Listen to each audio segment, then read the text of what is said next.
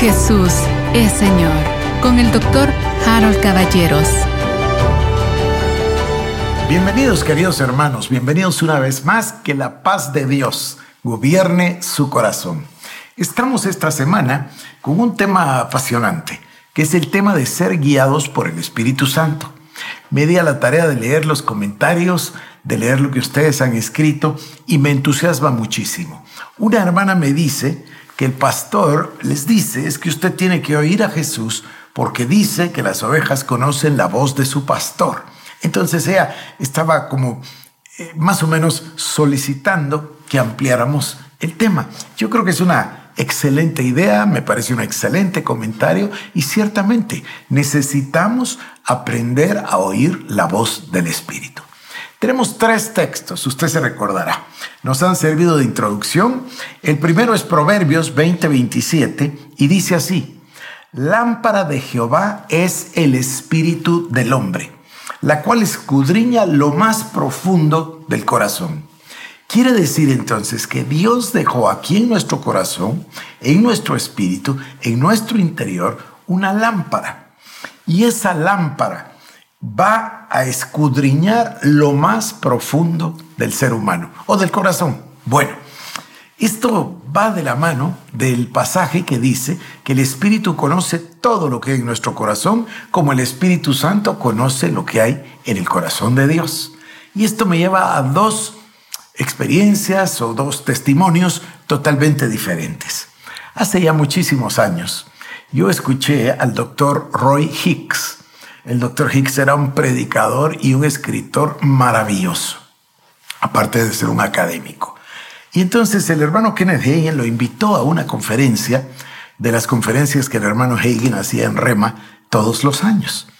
Y yo escuché al doctor Roy Hicks y miren, me impresionó y luego pude obtener algunas de sus enseñanzas y las escuché una y otra vez, me bendijo inmensamente. Pero ese día él comentó que había ido de misionero, ya no recuerdo a dónde, no, no quiero mentir, así que no recuerdo a qué país. Pero aparentemente en este lugar donde él estaba no había grandes facilidades médicas y él empezó a enfermar. Y empezó a enfermar y no sabía qué hacer y no tenía a dónde recurrir. Y me recuerdo que contó que recordó este pasaje. Dice, lámpara de Jehová es el espíritu del hombre la cual escudriña lo más profundo del corazón. Entonces él dijo, si el espíritu del hombre, si mi espíritu escudriña todo lo que hay en mi ser, seguramente que sabe lo que me está pasando en el cuerpo.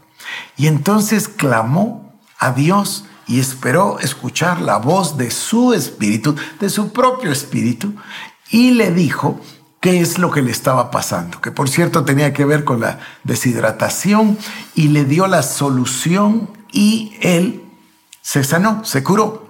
Eh, a mí me impresionó muchísimo. Mire, ese, esa prédica fue hace 40 años y un poquito más. Y yo he usado esa enseñanza muchísimas veces en mi vida. A veces tengo falta de paz, a veces tengo algún problema físico, a veces es un problema emocional, a veces es otro tipo de situación y lo que hago es que pregunto. Pero por supuesto, no es solo preguntar, también hay que esperar, porque es una voz suave y apacible. No es como la voz del alma y las emociones, no es como la voz del cuerpo que demanda tanta atención. Hay que aprender a escuchar la voz del Espíritu y siempre va a revelarnos qué es lo que ha sucedido. Yo le podría decir que en los últimos dos, tres meses me dijo en una ocasión cuál era un problema de índole emocional. Me dijo en más de una ocasión cuáles eran las soluciones en el ámbito comercial. Y por supuesto, ni le digo en el tema espiritual. Así que vamos a aprender a escuchar la voz de nuestro espíritu. Pero claro, eso no es lo importante. Lo importante es el Espíritu Santo. Vamos a ser guiados por el Espíritu Santo. Pero ¿dónde somos guiados? Somos guiados en nuestro espíritu. Mire, Pablo dice, el hombre es un espíritu que tiene un alma y vive en un cuerpo. Esto que nos dice el mundo, ¿verdad? El hombre es alma y cuerpo. Eso es un error enorme. Además dicen, ¿verdad? El hombre es cuerpo y alma y todavía ponen el cuerpo por delante. No es cierto. Es espíritu, alma y cuerpo. Ese es el orden bíblico y no deberíamos nosotros trastocar el orden bíblico. Fíjese, yo ya se lo dije, perdóneme, voy a repetirlo una vez más. El ser humano fue creado tripartito, es decir, en tres partes. La parte de afuera, a la que le ponemos tanta atención pero que no sirve de mucho, es el cuerpo. ¿Qué quiero decir con que no sirve de mucho? Pues que va a durar muy poco tiempo. El cuerpo está decayendo cada día, mientras que el espíritu está edificándose cada día. Fíjese, este cuerpo está hecho de tres elementos básicos. La sangre, que es producida en los huesos. Entonces tenemos sangre y tenemos huesos. Los huesos producen la sangre. La sangre alimenta o irriga los músculos, la carne, y los músculos sostienen al esqueleto, es decir, a los huesos. Es maravilloso, ¿no? Entonces, básicamente el cuerpo humano es sangre, carne y huesos. Y luego vienen las emociones, y aquí me voy a detener un momentito porque es un tema que me gusta mucho y que creo que es necesario comprender. Muchas personas piensan que el hombre es cuerpo y alma. No, no, no. El alma solo es el elemento intermedio. Fíjese, dice la palabra de Dios en Génesis que Dios tomó polvo de la tierra. Así dice, ¿verdad? Y sopló en él aliento de vida. ¿El aliento de vida de quién? De Dios. Esta vida soy. Bueno, sopló aliento de vida y dice la palabra, y vino a ser el hombre un alma viviente. Depende de la versión que usted lea, podría decir ser viviente, pero otra versión dice un alma viviente. ¿Qué es lo que quiero decir con esto? ¿O qué es lo que yo comprendo? Fíjese, Dios tomó al hombre del polvo de la tierra para que el hombre pudiese relacionarse con su medio ambiente. Y luego, y ahí está carne, sangre y huesos el cuerpo. Pero luego Dios sopló aliento de vida, su vida. Eso es espíritu, porque Dios es espíritu. Eh, y además la palabra es neuma. Entonces Dios sopló aliento de vida y vino el hombre entonces a ser un alma viviente.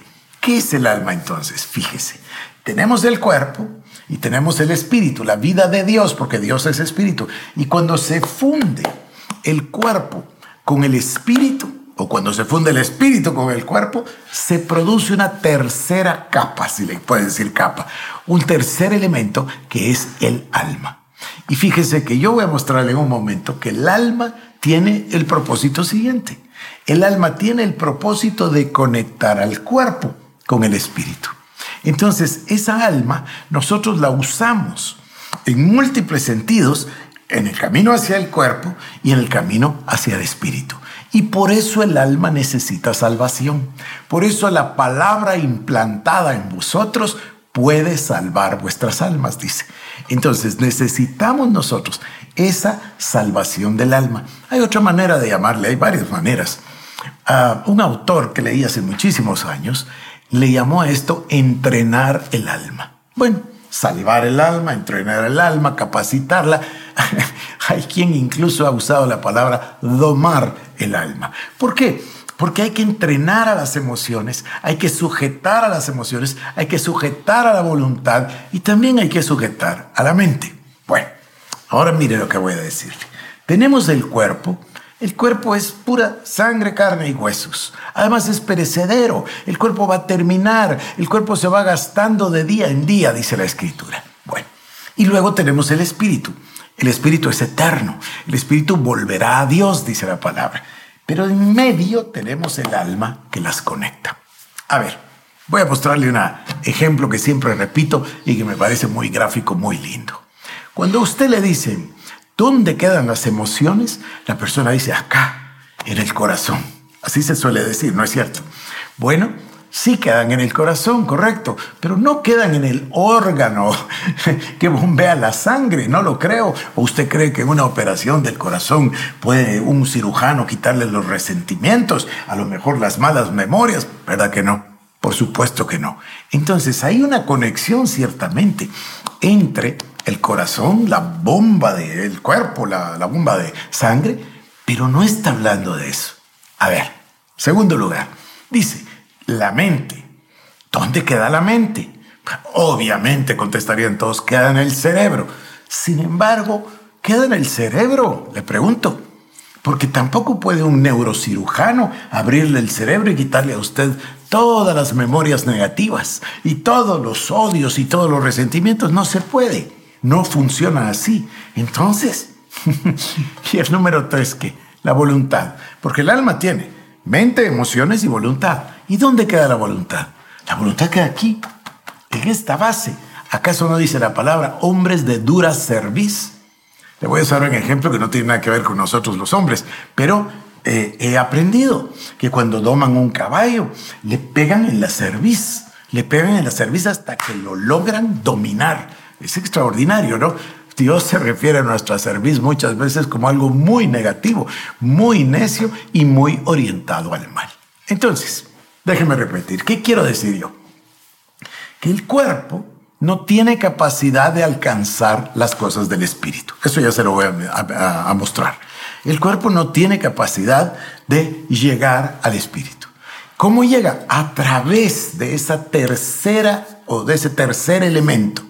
El hombre es espíritu, alma y cuerpo.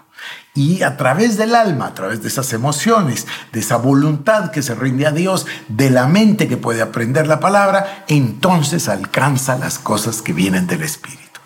Pero de estos tres elementos tenemos nosotros que tener claridad.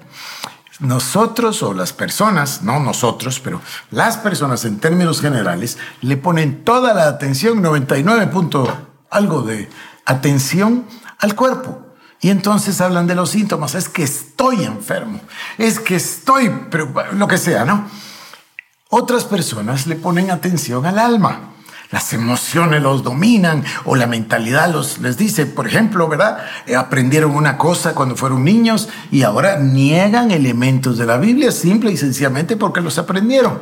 No, no se acercan a la Biblia como un niño se acerca al reino de los cielos con la mentalidad abierta, sino que ya están los prejuicios, por eso se llaman prejuicios, porque son juicios, pero son previos, ¿no? Entonces, prejuicios.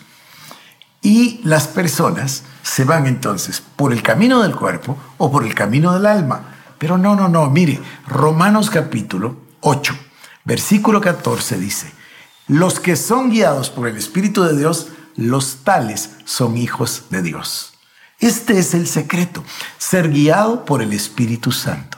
Por eso Romanos 8:16 dice, el Espíritu mismo le da testimonio a nuestro espíritu de que somos los hijos de Dios. Y todavía quiero enseñarle otro pasaje que guardaremos para el próximo programa, pero que yo quiero mostrarle el día de hoy. Yo estaba meditando en este, en este pasaje extraordinario esta, esta mañana. Primera de Juan, capítulo 5, versículo número 10. Mire lo que dice la Reina Valera. Primera de Juan 5, 10. El que cree en el Hijo de Dios tiene el testimonio en sí mismo. El que cree en el Hijo de Dios tiene el testimonio en sí mismo. Claro, el Espíritu Santo ha venido a morar en nosotros. Nuestro espíritu tiene comunión con el Espíritu Santo. Y nuestro espíritu sirve de tres cosas, ya se las he dicho, ¿no? Así como el cuerpo tiene carne, sangre y huesos, el alma tiene emociones, eh, intelecto, emociones y voluntad, y el espíritu tiene intuición, comunión y conciencia. Y eso que se llama comunión es el asiento, el lugar del trono de Dios en nuestra vida, en nuestro ser verdadero, que es el Espíritu. Y luego, por supuesto, la intuición es la que da la comunión entre el Espíritu Santo y el Espíritu humano. Ahí es donde se produce esa voz del Espíritu Santo de la que vamos a continuar hablando mañana. Que Dios le bendiga. Jesús es Señor. Con el doctor Harold Caballeros. Te invitamos a que visites nuestras redes sociales como El Shaddai Guatemala